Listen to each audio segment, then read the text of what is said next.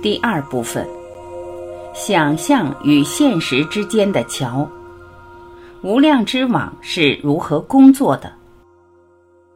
第三章：我们是无助的过客，还是强大的造物者？下。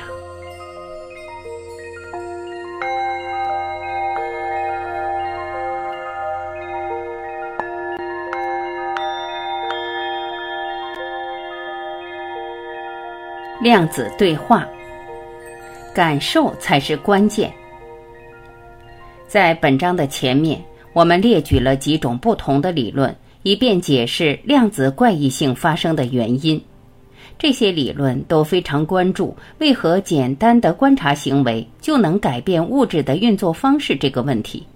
尽管这些理论在解释何以会发生这些特定的效应时各不相同。但他们又好像都有一个共同的要素，即我们和我们在这个世界上所扮演的这个观察者的角色。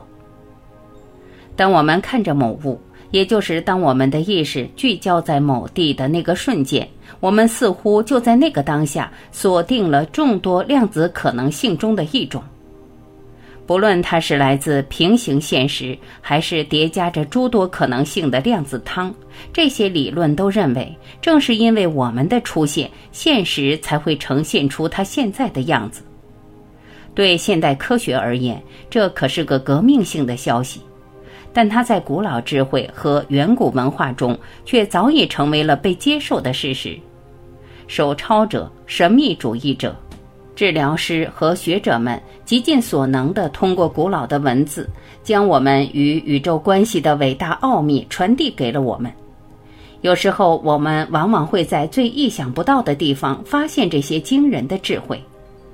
从埃及沙漠的庙宇墙壁和坟墓的记录，到纳格哈马蒂藏书中的诺斯替智慧，以及当今依然盛行于美国西南部的传统医学疗法，都在为我们讲述。如何使那些表达我们的想象、愿景和梦想成真的语言与我们同在？对这些语言，一位生活在海拔四千五百米的西藏高原寺庙中的喇嘛为我们做出了最清晰的解释。一九九八年春，我借着做研究和去朝圣的便利，在西藏中部的高原上待了二十二天。在此期间，我和研究小组成员发现。我们真的迷上了当今世上这片最壮观、但最崎岖、最原始也最偏远的土地。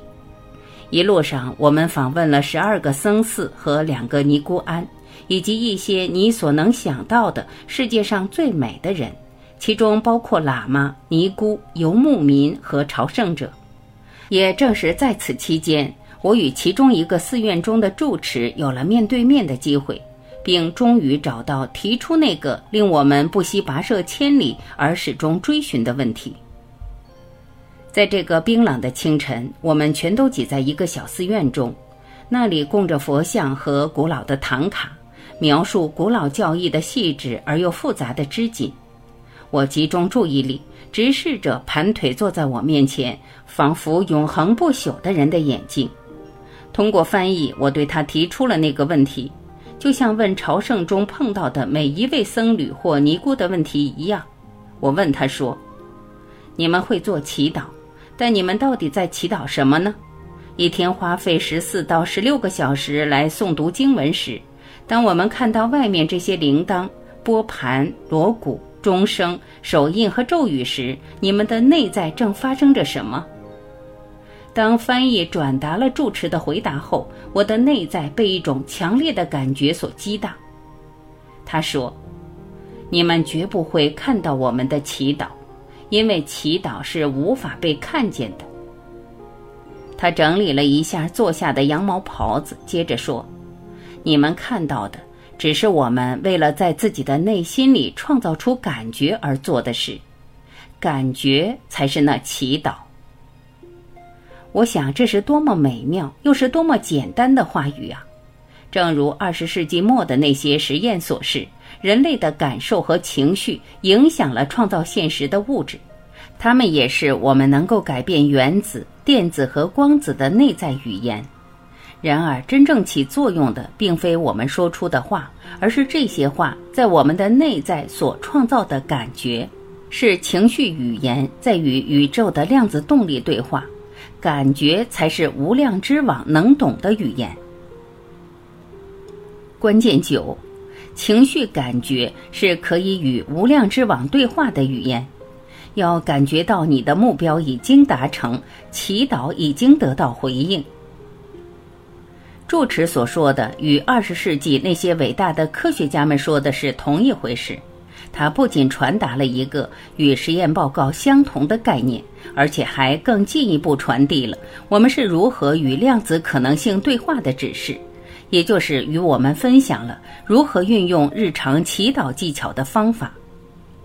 无怪乎祈祷会创造奇迹。祈祷将我们置身于一个纯净的空间中，并让我们心智中的奇迹变成世界中现实。慈悲、自然动力与人类经验。住持如此清晰的回答令我感到震撼。他的话语与两千年前古老的诺斯替和基督教教义如出一辙。祈祷若要得到回应。我们就必须使那些伴随着我们正向而自然的欲望升起的疑虑得到转化。纳格哈马蒂藏书中记录了耶稣的话，在一段讲述克服那些随愿望而来的疑虑的简洁教导后，耶稣用我们至今都很熟悉的语言，指出我们都拥有向宇宙发布命令的力量，并提醒我们：当我们对大山说。山，请给我们让开道路，那它就必将闪到一旁去。住持以清晰的话语解答了僧侣和尼姑在祈祷过程中发生的谜团，他们正在运用着自身感受和情绪的量子语言，而这是一种没有文字或外在表现的语言。二零零五年，我再次造访了西藏的这些寺院，并待了三十七天之久。在此过程中，我们获悉，一九九八年向我们揭示感受之秘密的住持已经圆寂。尽管具体细节不甚明了，但我们知道他已经不在人世了。新住持尽管不认识我们，但在听说我们又再次造访时，也表示了欢迎，并继续着一九九八年开始的对话。又是一个已经有了霜冻的西藏的早晨，我们在寺院的另一个佛堂中与新住持会面。几分钟前，我们在引领下，沿着弯弯曲曲的石头小径来到寒冷又黑暗的小堂，一路上都小心翼翼、亦步亦趋地摸黑走在光滑的石子路上。由于千百年来一路滴洒的牦牛乳，将这条小径磨得光滑而又危险。在坐落于寺庙正中的这间寒冷又黑暗的小屋里，我问了新住持下面这个问题：是什么将我们与其他人、与这个世界以及宇宙连接在一起的？在身体之外是什么东西承载了我们的祈祷，并维系着整个世界？当我们的翻译转达了我的问题之后，新住持便一直直视着我的眼睛。我本能的朝翻译望了一眼，他是整场对话的中间人，而他转译的话让我大吃一惊。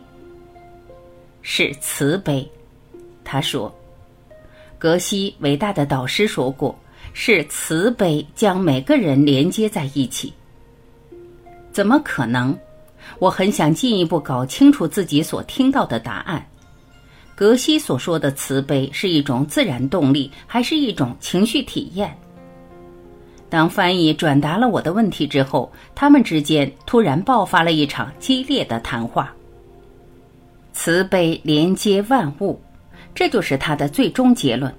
就这样，这就是他们用十分钟激烈讨论藏传佛教最深的教义后所给我的六个字的结论。几天后，我在另一个寺庙中与一位身份很尊贵的喇嘛展开了一场同样的对话。这回不像我们会见住持那么正式，所以只是来到喇嘛的疗房里。这是在他不必去佛堂时吃、睡、念经和学习所待的地方。此时翻译对我的问题已经颇为熟悉，对我想知道什么也很清楚。当我们围着酥油灯挤作一团的坐定后，我开始环视这间小屋。在酥油灯的上方，由于经年累月的点灯、取暖、采光，天花板已经被浓浓的灯烟熏黑了。我通过翻译向这位喇嘛提出的，还是几天前的那个问题：慈悲是一种自然动力，还是一种人类体验？他转眼朝着我之前看过的天花板望去，在深吸了一口气，做了一会儿思考，整理了一下他自八岁，他现在看起来像是二十五六岁的样子，进入这个寺庙后所学的一切。突然，他又转眼看着我，并开始回答那个问题。这个回答既简短有力，又非常合乎情理。两者都是，这位喇嘛说。慈悲既是宇宙力量，也是人类体验。那一天，在地球的另一端，距离最近的小镇也有数小时路程，海拔约四千五百米的一间喇嘛疗房里，我听到了这样智慧的话语。那是至今仍然被许多西方传统所忽视的简单智慧。这位喇嘛与我们分享了宇宙中连接万物的秘密，以及那个让我们的情绪和感受如此强大的品质。两者都是，并非任何感觉都可行。依据艾塞尼派、犹太苦修派。死海古卷的撰写者用阿拉姆语写成的古代祈祷的最新翻译，似乎很好的支持了这位喇嘛与我们分享的这种创造现实的秘密。这些最新翻译也为解释一直以来的教导为何含糊不清这样的问题提供了新的线索。看过《圣经新约》原本的最新翻译，我们会发现。上千年来，原作者的许多用词和用意都被大量删减剔除掉了。正如俗语所说，即在翻译中丧失了原意。我在自己的上一本书《遗失的祈祷》中也论述了这个及本书中的其他案例，因主题相关，故决定在此再述。例如，就我们参与到生命、健康和家庭中的能力而言，将现代版圣经中的“祈求就必得到”与原始经文对比之后，我们才知道自己到底错失了多少原意。现代精简的詹姆斯王版的圣经写道：“你们因着我的名，无论向父祈求什么，他必给你。直到现在，你们还不曾因着我的名求过什么。”求吧，求即必得，好使你们被喜乐充满。再看看原始的版本，我们才知道有些关键内容被遗失了。在下段中，我会用原点将遗失的重点强调出来。在我的名内，凡你坦率而直接的请求，就必得到满足。至今你尚未这么做，所以直接请求吧。不要附带隐藏的动机，令自己所希望的回应围绕自己，令自己所渴求的结果降临，好使你被喜乐充满。通过这些话，会让我们想起量子理论告诉我们的是：感受是引导和聚焦我们意识的语言，这是我们内在体验的一种存在状态，而非我们每天定时要做的事。尽管我们都清楚。情绪是无量之网能懂的语言，但也不是任何情绪感受都行得通。如果是这样，一个人的想法将与另一个人完全不同的想法重叠，那这个世界还不乱成一团呀？那位喇嘛说：“慈悲既是创造的动力，也是创造体验本身。”这个教导的精髓透露：为了实现慈悲，我们必须达到一种淡然的状态。对产生的结果没有任何是是非非的强烈期待。换句话说，我们必须在不评判也不自我的状态下感受事物，而这种情绪品质才是与无量之网展开有效且有意义的对话的关键。正如物理学家阿米特·葛斯瓦米所言。要将量子可能性转变为当下的现实，仅靠一种通常状态下的意识是远远不够的。事实上，他指出，要做到这一点，我们必须进入一种被他称之为非常态的意识。同样的，阿拉姆语原文的翻译告诉我们：直接请求吧，不要附带隐藏的动机。再用现代的语言来重申一下此处的关键指示：我们做的决定必须出自一个不基于自我的欲望。要将我们的想象、信念、康复及和平聚焦于当下的现实，其最大的秘密就在于，我们对自己所选择的结果并不执着。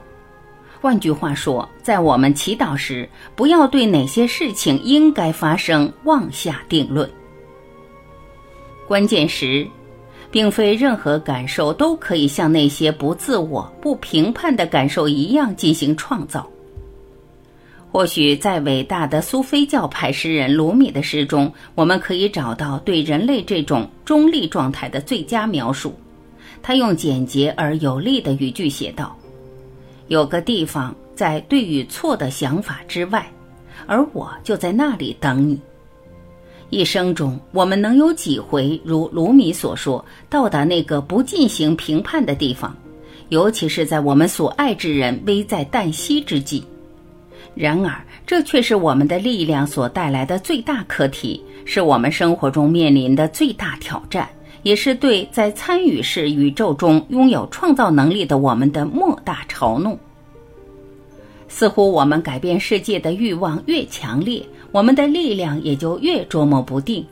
这是因为我们的愿望常常是基于自我的。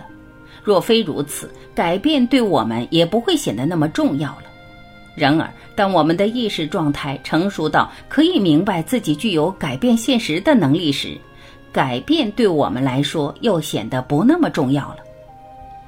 举例来说，如果我们有个想要学会开车的欲望，在真的学会开车之后，这种欲望便也自然消退了。同样的，在有能力创造康复及和平的奇迹时，创造奇迹的迫切感也就随之消失。这或许是因为，当我们知道自己能改变事物的同时，也就开始接受世界的本来面目了。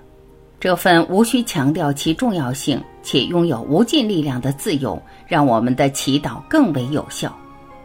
这其中隐藏着那些为所爱之人的康复而冥想、诵经、持咒、舞蹈或祈祷的人所要寻找的答案。尽管每个举动都是出自好意。但我们却也常常被卷入强烈的执着之中，并希望我们所爱的人能够康复。这就是在暗示要求奇迹康复必须发生。如果要求康复发生，就意味着它尚未发生。如果它发生了，我们就不必再祈求它了。也就是说，祈求康复结果的举动所创造的影响，实际上强化了那个生病的现实。这里又涉及古老教诲中的第二个部分，这也是我们寻求生命奇迹时常常忽视的地方。在翻译的经文中，接下来的部分里，让我们自己被所希望的回应围绕，让自己所渴望的苹果降临，使得我们充满喜乐。这段话自然令人想起那些实验和古老的传承所分享给我们的智慧。我们必须先有康复、丰盛、安心的感觉，在心中感受到健康的祈求已然得到回应。在这些事情成为我们生活的现实之前，就假装他们已经发生了。耶稣在经文中指出，那些听他布道的人并未这么做。我的那些拥有强大祈祷能力和美好意图的朋友们，他们或许相信自己的祈祷会被回应。但如果他们只是单纯祈求，请让康复发生吧，那么这就不是无量之网，这个宇宙统一场能听懂的语言了。耶稣提醒他的门徒们，他们必须用一种有意义的方式与宇宙对话。当我们感受到自己好像已经被康复的爱人围绕，世界的和平也已经降临了那样，我们开启了通往无限可能性的大门。在这种感受中，我们就从怀疑自己只是在体验所发生的一切的角度，转变到知晓我们是无限可能性的一部分的想法之中了。如此，我们就创造了一种能量的转换，或许也可以将它称之为典型的量子跳跃，就像原子轨道中的电子从一个能级跃迁到另外一个能级，而不必穿过间隔那样。当我们真的知道。自己做决定时用的就是量子语言，而非只是以为是那样，我们就已经处于另一种意识状态中了。这种意识状态就是孕育梦想、祈祷和奇迹的纯粹空间。天生的创造者，爱因斯坦在一九三零年与印度诗人及神秘主义者泰戈尔的谈话中总结说，在二十世纪早期。我们对自己在宇宙中所扮演的角色的认识有两种不同的观点。就宇宙的自性来说，存在两种不同的观点。他说，第一种观点是这个世界为一个仰赖于人类的整体；第二个则认为这个世界是一个独立于人类因素之外的现实。然而，第二章中提到的实验则明确指出。我们对构成这个世界的东西，如对原子、电子等有意识的观察，会直接影响物质的行为表现。我们可能会发现第三种可能性，它介于爱因斯坦所提出的两个极端观点之间。这种可能性显示，宇宙在起初的成型过程中并没有人类存在，尽管创造先于人类存在。但在它不断成长和进化的过程中，我们出现了。从其光芒还未到达我们的眼球就已经消失不见的遥远星辰，到让能量消失其中并被我们称之为黑洞的神秘漩涡，我们可以确定的是，宇宙中的唯一常态就是变化。它是发生在一切我们可见和不可见的事物中的一部分。至此，我们可以很清楚地看到，我们并不仅仅是这个世界中的旁观者。作为有意识的观察者，我们也是自身观察到的一部分。更进一步地说，尽管科学家们尚未就哪种理论能够解释我们改变现实的方式达成共识，但是他们都提到，这个宇宙因我们的出现而改变，变得有意识，似乎就是一个创造行为。就像物理学家约翰·维勒所说：“我们活在一个参与式的宇宙，而非一个被我们操纵或使我们的个人意愿受到强迫，亦或我们周遭的世界也受到全面掌控的地方。我们身为宇宙的一部分，借由自己的生存方式，是有能力对这个宇宙进行小幅度修改，并使其发生变动的。从量子可能性领域来看。”我们好像是为了参与到创造之中而被造化出来的。我们是天生的创造者，因为我们广泛的参与到量子层面，最终我们的连接将预示，这些看起来微乎其微的生活转变会对我们的世界乃至整个宇宙产生巨大的影响。我们与宇宙的量子连接是如此深刻，以至于科学家们不得不创造一个新的词汇来描述这种连接的真正意义。例如，第一章中提到的蝴蝶效应，描述的是如何以一些微小的改变产生巨大的影响。其正式名称是著名的对初始条件具有极为敏感的依赖性。这种现象的基本观点是。当某个地方发生一小点变化，都会成为引起另外一个时空产生巨大变迁的触媒。最常用的例子是，在东京的一只蝴蝶扇动了一下翅膀，一个月后就能在巴西引发一场飓风。另一个常被引用来说明此效应的例子，是一九一四年费迪南大公的司机转错弯的事。这一错误导致奥地利领袖遭遇暗杀，而历史表明，费迪南大公的死最终触发了第一次世界大战。这一切仅起因于一个我们随时可能犯下的小错，然而那个转错的弯导致了全球性的后果。在第二章中，我们探讨了三项足以说明我们与周遭世界之间关系的实验。实验显示，DNA 改变了组成这个世界的物质，情绪也能改变 DNA 本身。军方的实验以及克里夫·巴克斯特后续的研究表明，情绪影响 DNA 的效应不受时间与距离的限制。实验的最终结果表明。你我能引导我们自身内所存在的一股力量，它不受我们今日所知的物理学的任何限制。这些研究暗示，我们并不受限于当今的各种科学定律。这或许正是六百年前神秘主义者圣弗朗西斯科所提及的力量。他说，在我们的内在存在着美妙而又狂野的力量。如果我们内在真的存在着一股力量，可以改变宇宙的机制，可以用于治疗并创造和平，那么这意味着也必然存在着一种语言，可以让我们随心所欲地运用。有趣的是，这种语言的确存在，它正是情绪、想象和祈祷的语言，也是西方世界在四世纪基督教会修订圣经后所遗失的语言。当奇迹消失，在公开的文献资料中有许多关于身心相连以及特定祈祷的效果的记载。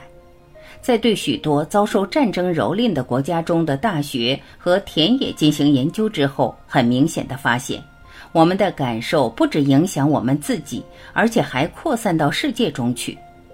这份我们内在与外在体验的关系。似乎正是我们透过某些祈祷方式获得力量的原因。尽管祈祷何以生效的机制尚未被我们全盘了解，但祈祷确实有效，并有证据存在。不过，这里仍有一个未解的谜团。在这些研究当中，祈祷的正面影响似乎只在祈祷后持续了一小段时间。当祈祷结束后，祈祷的效果也随即终结了。例如，在祈祷和平的实验中，研究结果清楚地显示，研究人员在关键指标上会看到一个明显的数据回落，交通事故、医院急诊和犯罪的发生频率也普遍下降。在和平氛围中发生的似乎只可能是和平，尽管实验结果很有趣，但在此效应的研究过程中却产生了个悬而未决的谜题。当实验终止后，那些暴力事件又卷土重来。在某些实例中，其严重程度尤甚于实验前。怎么回事？为什么冥想和祈祷的效果消失了？这个问题的答案或许也是理解觉知的关键，因为正是它在发挥创造的作用。事情是这样的：参与者停止了他们所做的事，他们停止了冥想和祈祷。这就是上面这个谜题的答案。如果我们认为选择现实是一件只需偶尔为之的事，那么就很好理解。当我们停止感受新现实的存在，我们那些决定的效果也就随之结束了。假若我们认为康复、安心和丰盛只是片刻的经验，那么创造现实也不过是个短暂的选择。在现在的实验结果和古代的经文指示之间，我们可以知道，创造现实不只代表着我们要做什么，更意味着我们的生存状态。关键十一，我们必须将自己在生活中选择的事情，确实当做自己的整个世界来看待。如果那种感觉正好是我们所选择的体验方式，那我们就要一直保有那种感觉。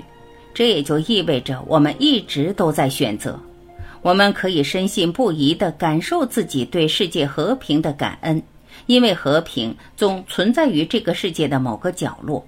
我们也可以对我们和所爱之人的健康表示珍重，因为我们每天都在不断地被疗愈和完善着。这或许正是两千年前遗留下来的阿拉姆语版的福音书想要告诉我们的。诺斯替教派中遗失的托马斯福音描述的或许也是这个效应。如果你将你内在所拥有的带出来，你会因此得到庇佑；那些你内在没有的，会因着你的匮乏而置你于死地。尽管这个告诫很简洁，但其含义却很深远。这些被认为是耶稣的教导，提醒我们。那个能决定我们的生活和世界形态的力量，是存在于我们之内，为我们所共有的能力。生活并不总是遵循物理法则。若在一个可以打破那些被普遍接受的物理定律的世界中生活，会怎样？或者，当我们对这些定律毫不知情时，生活又会如何？我们是否有可能效仿量子威力，打破种种普世的物理法则？常识告诉我们，不论是什么东西，如果它存在于一个地方，那么它就不能在同一时间出现在另外一个地方。然而，实验结果却并非如此。实验所发现的问题是：如果组成世界的物质可以在同一时间出现在两个地方，即分身。那么，作为世界的一部分的我们，有什么理由不能做出同样的事呢？我们为何不能在工作室或教室履行义务的同时，也在阳光海岸享受时光或去大峡谷远足呢？所有人都经常幻想此类事情的发生，不过这纯粹是白日梦，不是吗？然而，我们也都曾耳闻过某些事情不寻常的在许多不同场合或不同的人身上发生。这些传闻自然也可能会有几分真实在其中，尽管传闻细节各不相同，但是追究起来还是能透过那些隐藏的主题，追溯到历史上的某一件真事上。大洪水就是个最好的例子。在历史上和许多不同的文化中，有一个主题总是反复出现，在不同的大洲，以不同的语言，在不同的人身上也上演过几乎一样的故事。历史上总有关于有些人能分身异地的记录，尽管细节各异，但这些人都能在同一时刻出现于两个不同的地方。通常，这些神通往往被说成是瑜伽行者、神秘主义者，或是某个被激发了潜能并不持久的人才拥有的能力。传闻中的共同主线是，能分身异地的人掌握了人类情绪。如爱与慈悲的力量，这些传闻中涉及的行迹，往往被传教士、当地人和那些据说十分可靠的奇迹目击者记录下来的。例如，在许多记录佩拉的圣弗朗西斯科分身异地的实例当中，有个实例发生在一五零七年，当时这位圣人正在教堂的供桌前履行神职。来教堂礼拜的人们发现他好像进入了一种深深的祈祷状态，因此决意不打扰他。然而，当人们离开后，他们惊奇地发现，圣弗朗西斯科却出现在教堂门口的外面。他不只是默默地站在那里，还对当地人和街上过往的人们布道。人们很快又涌入教堂里，发现圣弗朗西斯科还在那里虔诚地祈祷着。佩拉的圣弗朗西斯科通过进入与深入冥想相关的神秘意识状态，在同样一段时间内，对相同的一群人展示了自己能够分身两地的神通。一位在西班牙阿格瑞达的一所修道院里居住了四十六年之久的修女玛利亚·德·阿格瑞达。宣称自己在1620年至1631年期间，超过500次跨越大洋，去往另一片遥远的土地。那些熟知他以及和他生活在一起的人们都知道，他从未离开过修道院。不过，就玛利亚所言，他在自己进入出神体验期间，可以飞到遥远的地方去。这种现象在今天会被划分为发生在三百年前的遥视现象，将意识专注于某个具体的地方，以感知和目击远方事态的能力。但期间仍有一点不同之处：玛利亚·德·阿格瑞达不仅访问了那片遥远的土地，还将耶稣的一生讲给当地人听，尽管他只能讲自己的西班牙母语。但当地的印第安人却听懂了他的布道。墨西哥的大主教唐·弗朗西斯科·佐曼伊祖尼卡听闻了他的事迹，便派遣传教士去当地调查。让他们惊讶的是，当地的印第安人非常熟悉耶稣的一生，以至于他们当天就为整个部落受洗了。近十年之后，玛利亚·德·阿格瑞达的神秘旅程终于获得了证实。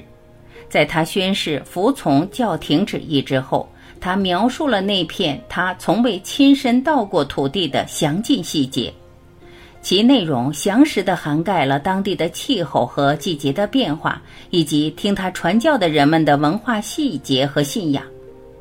经过教会的严格审查后，玛利亚·德·阿格瑞达的神秘旅程被教会宣布为真实可信，并被认为是古神秘主义者的巅峰。